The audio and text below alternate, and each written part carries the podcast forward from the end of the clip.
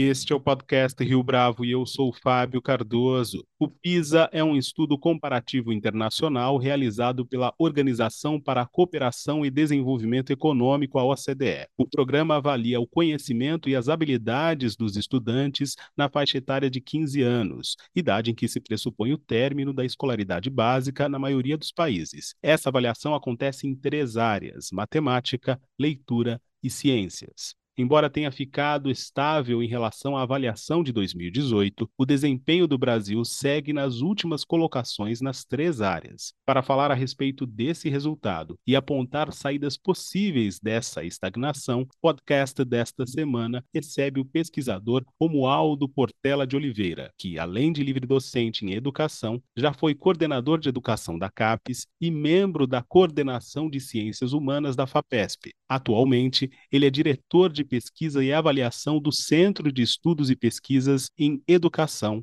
o CENPEC.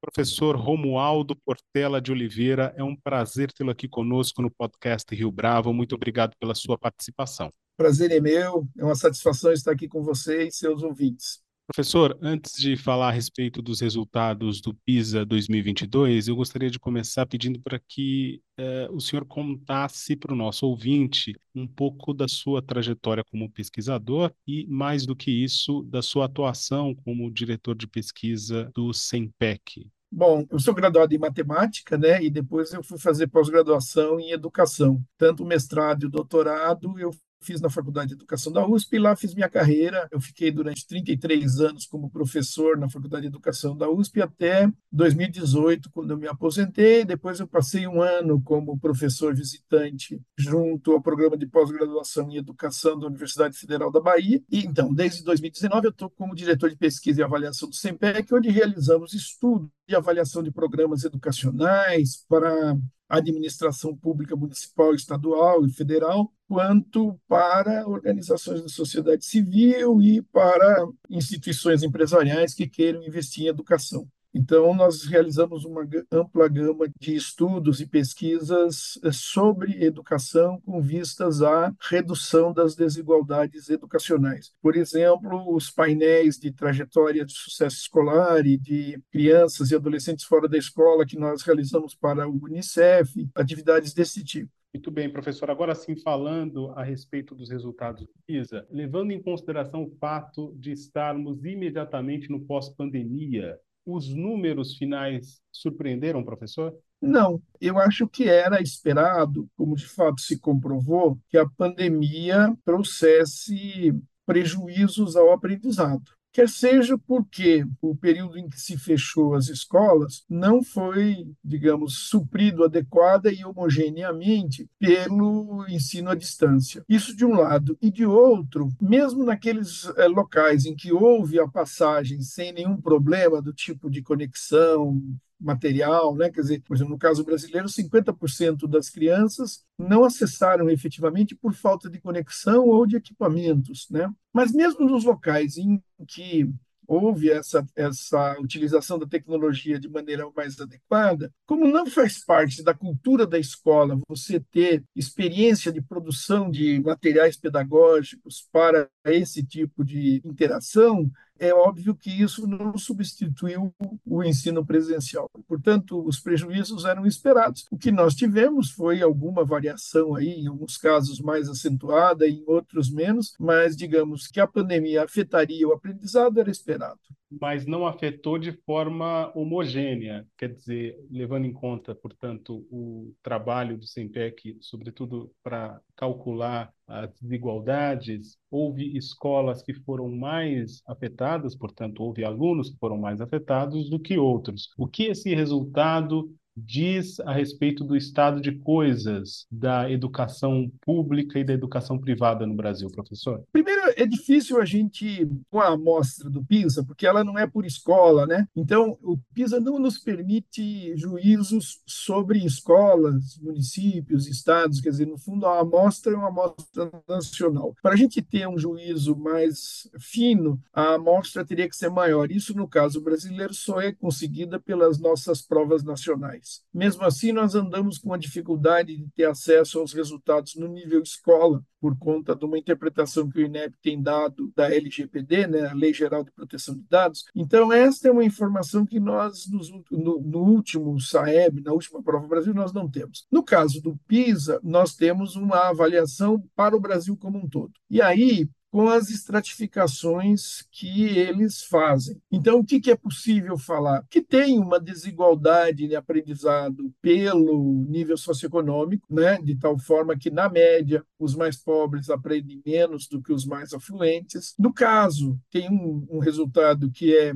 que me parece importante destacar, que é a diferença de gênero, do, do sexo, né? nos resultados não é significativa, o que talvez seja uma novidade. Mas no atacado, o, os resultados brasileiros eles são consistentes com o que nós tínhamos no período anterior à pandemia, só que um pouco mais baixos. Certo, professor. É, avançando aqui, é, de um modo geral, o resultado está abaixo da média do PISA nas três áreas avaliadas. Mas em leitura, o Brasil se sai melhor. Na sua análise, o que explica esse fenômeno em particular, essa variação? É difícil uma informação mais precisa sobre isso, porque entre os especialistas há controvérsias. Eu diria o seguinte: o ensino de matemática ele é mais mediado pela escola. Eu tendo a entender que a ação da escola para o ensino de matemática é mais importante que o de linguagem. Por quê? Porque a linguagem você tem outros espaços de aquisição dela. E, portanto, talvez isso matize a ação da escola. Mas eu conheço especialistas que dizem exatamente o contrário. É muito difícil da gente explicar por que, que vai pior num do que no outro. Também uma outra hipótese é que você tenha, de alguma maneira, pensando na escola, você tenha equacionado melhor a formação de professores de linguagem e as suas práticas, o que talvez seja mais dificultado no nosso caso na matemática. Mas é, de fato, uma questão a ser levada em conta mas, tradicionalmente, digamos, a nossa dificuldade com matemática é maior. Com ciências também o número não vai tão bem, né? Os resultados finais tampouco são positivos. Isso tem a ver também Isso. com essa parte de mediação pela escola e o pouco acesso a esses conteúdos fora do ambiente escolar? Eu acho que sim. E acho que e você observa que os resultados de ciências se aproximam mais do de matemática do que de linguagem, né? É, ainda que um pouquinho melhores. Eu, eu tendo a ver que a explicação está mais por aí. No caso de ciências, eu acho que há uma dificuldade adicional para a gente estabelecer juízo, é porque as nossas provas nacionais não medem proficiência em ciências. Né? Agora que estamos começando com proficiência em ciências, nós não temos uma série histórica muito longa, né? então é mais difícil de, de falar sobre isso. O Ministério da Educação, professor, fala em proibir que as licenciaturas sejam ofertadas 100% na modalidade à distância. As licenciaturas são parte fundamental desse processo de ensino-aprendizagem, porque são os docentes que ficarão à frente dos alunos, é, sobretudo na formação básica, no ciclo básico. Essa é uma medida válida na sua avaliação? Eu acho que sim. É, de toda forma, é, é parcial. Né? Ou, seja, nós não temos experiência de formação de professores à distância, não temos experiências reconhecidas, e os estudos que nós temos nos indicam que a formação nestes cursos à distância é substantivamente mais precária do que a presencial. O problema na verdade, é que esta é uma parte da dificuldade que nós temos de garantir bons professores nas nossas escolas é, de educação básica, porque as condições de trabalho e de salário elas tornam a profissão pouco atrativa. Então já atrai alunos com resultados piores no ensino médio. E depois, eh, nós temos um fenômeno no Brasil que é o abandono da profissão. É muito alto no Brasil o abandono da profissão de professores depois de 10 anos de experiência, ou seja, professores que estariam no momento mais produtivo da carreira, porque eles já não são recém-formados e, portanto, pouco experientes, e não estão já próximos da aposentadoria, onde eventualmente a própria vitalidade diminui, né? que seriam professores que estariam no auge. É muito comum nós termos um abandono grande da profissão nessa faixa. Então, na verdade, a questão de garantir bons professores passa por você ter bons processos de formação, e aí a formação presencial tem se mostrado muito mais eficaz do que a distância, mas também passa por você garantir boas condições de trabalho, bons salários, escolas equipadas adequadamente. Quer dizer, eu acho que nós ainda estamos a dever no que diz respeito à infraestrutura, né? O professor fala bastante a respeito disso, de infraestrutura, eu pude acompanhar em outras entrevistas. E quais outras iniciativas o senhor considera relevante para tentar reverter esse quadro? A gente sabe que isso só é possível a contento a longo prazo, mas quais ações uhum. o professor consideraria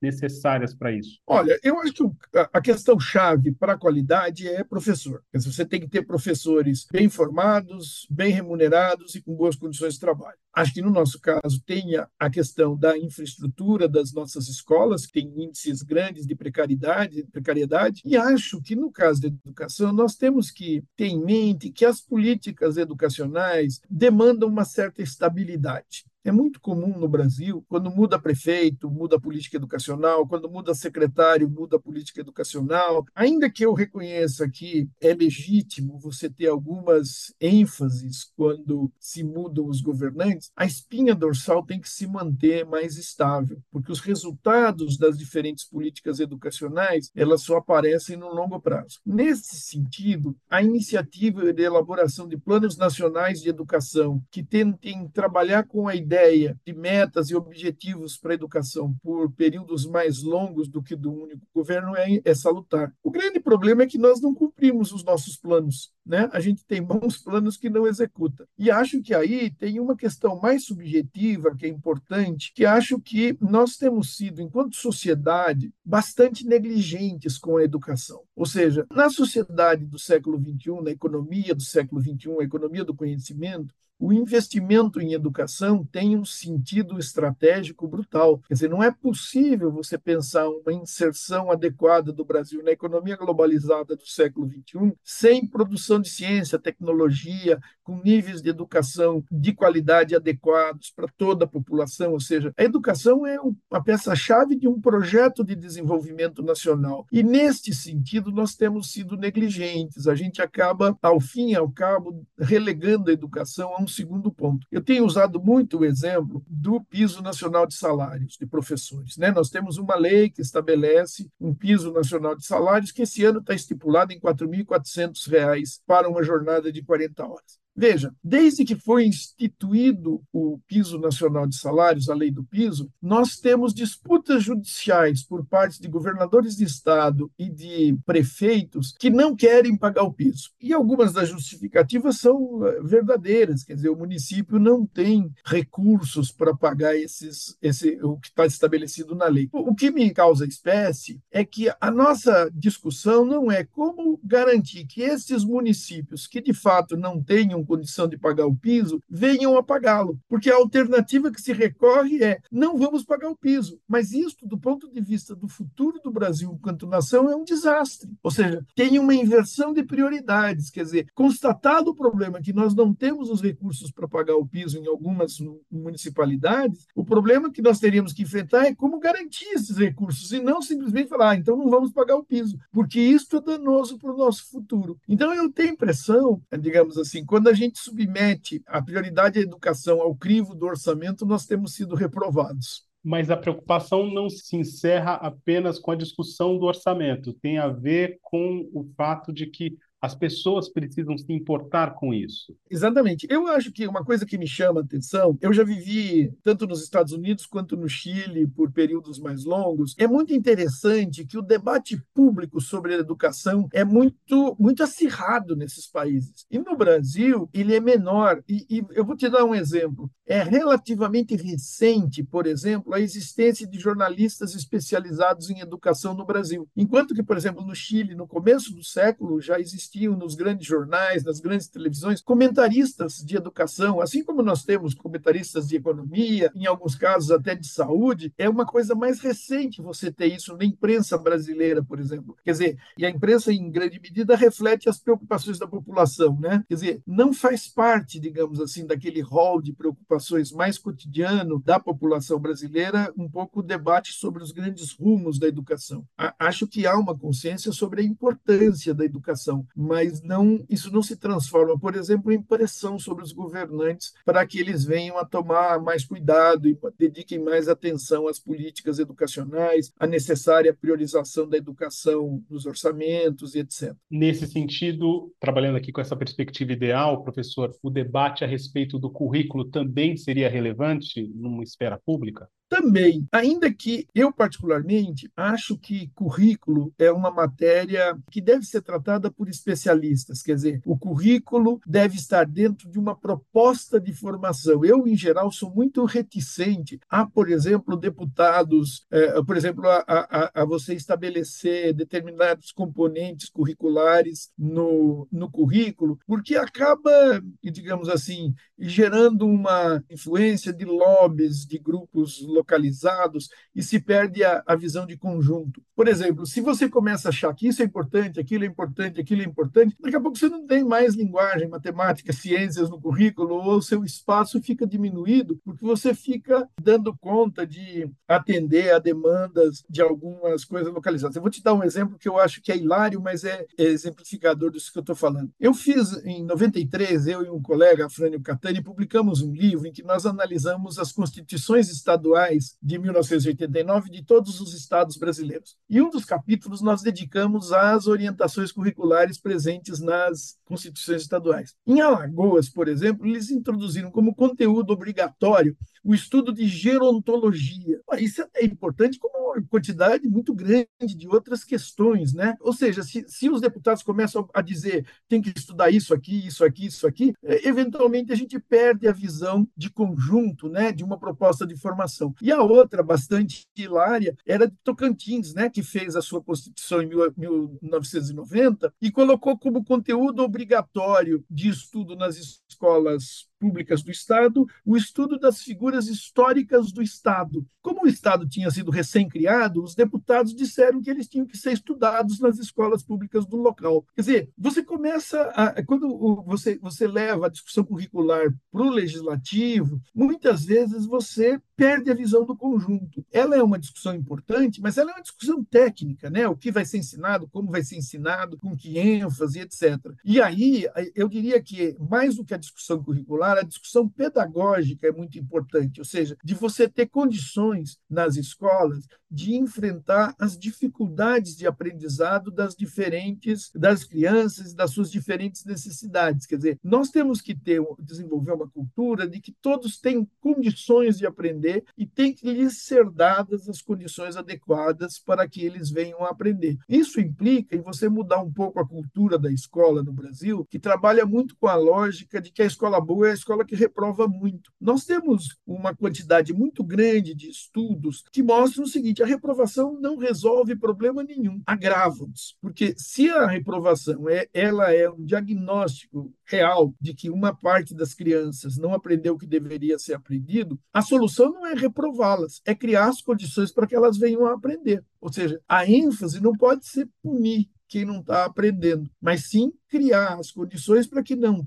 quem não está aprendendo venha aprender. Isso pode ter origem em condições de funcionamento das escolas, pode ter origem em abordagens pedagógicas adotadas, quer dizer, por isso que eu acho que mais que a discussão curricular, a menos que eu entenda o currículo como a educação na prática, né, ela é importante na medida em que ela tem que ser flexível o suficiente para se adaptar às necessidades e aos diferentes perfis do alunado. Né? Para encerrar, professor, quais é, levantamentos o SEMPEC pretende realizar agora em 2024, visando essa melhoria na proposta de educação do país? Olha, eu acho que tem no ano que vem, nós devemos ter, de agora até o ano que vem, a conclusão da divulgação dos resultados do censo demográfico e ele é uma base de dados imprescindível. E no nosso caso, o último foi de 2010. Quer dizer, nós vamos ter em 2024 dados é, coletados até 2022, né? mas que de toda forma são fundamentais. Por exemplo, é a única fonte em que a gente tem uma medida mais precisa da população que está fora da escola. Então, por exemplo, a população de 6 a 17 anos que deveria estar na escola, a gente tem um mapeamento de quantos são, onde estão, quais são as características dessa população, elas nos permitiriam formular políticas públicas de busca ativa para trazê-las de volta, né? Quer dizer, às vezes isso é um problema mais grave em determinadas regiões do que em outras, em determinadas cidades do que outras, mas de toda forma, como nós temos a necessidade de garantir que todos estejam na escola obrigatória, nós precisamos ter um perfil desta população. Por exemplo, nós precisamos ter um perfil da população que está dentro do sistema escolar e está com defasagem de seriedade. Significa aqueles que estão com mais de dois anos de atraso na escolarização em relação à sua idade ideal. Por quê? Porque estas populações demandariam programas de aceleração do ensino para que elas voltem a conviver conviver com crianças e adolescentes da sua faixa etária. Portanto, nós poderíamos desenvolver programas específicos para esses grupos para eles recuperarem o tempo perdido. E para isso nós precisamos ter informação de saber onde é que estão essas populações, quem são. Por exemplo, outra proposta aí que o Ministério tem levantado que me parece muito positiva, de termos uma bolsa para que os alunos de ensino médio que estão fora da escola venham a frequentá-la. Quer dizer, nós identificarmos quem são essas populações, quais são as suas características políticas econômicas nos permitiria montar uma política dessa é, mais acurada, mais precisa. Acho que esse é um, é um, é um estudo bastante importante para a gente realizar. Eu acho que o próprio PISA, né, esmiuçar os microdados do PISA, fazer análises mais, mais potentes do ponto de vista estatístico, vão nos trazer as informações que podem ajudar a modelagem de políticas públicas. Né? Eu acho que esta é uma, é uma frente à qual nós nos dedicaremos e a outra que nós estamos elaborando, já tivemos um projeto parcialmente aprovado e estamos com, concorrendo com mais dois, é a preocupação da educação na Amazônia.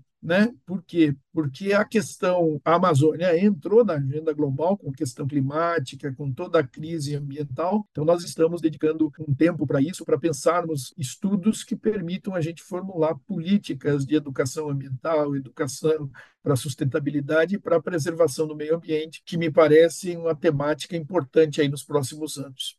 Professor Romualdo Portela de Oliveira, foi um prazer tê-lo aqui conosco no podcast Rio Bravo. Muito obrigado pela sua entrevista. Prazer foi meu, fico à disposição. Um grande abraço a você e aos seus ouvintes. E esta foi mais uma edição do podcast Rio Bravo. O podcast Rio Bravo é uma conversa semanal que traz assuntos que afetam os mercados no longo prazo. Ouça, comente e compartilhe. No X, antigo Twitter, nosso perfil é @rio Bravo. A Rio Bravo é uma gestora de recursos com foco em quatro estratégias de investimentos: fundos imobiliários, renda fixa, renda variável e multimercados. Há mais de duas décadas fazemos a ponte entre a sociedade e e o mercado. Nossos conteúdos estão disponíveis no site www.riobravo.com.br, onde você também conhece mais a nossa história.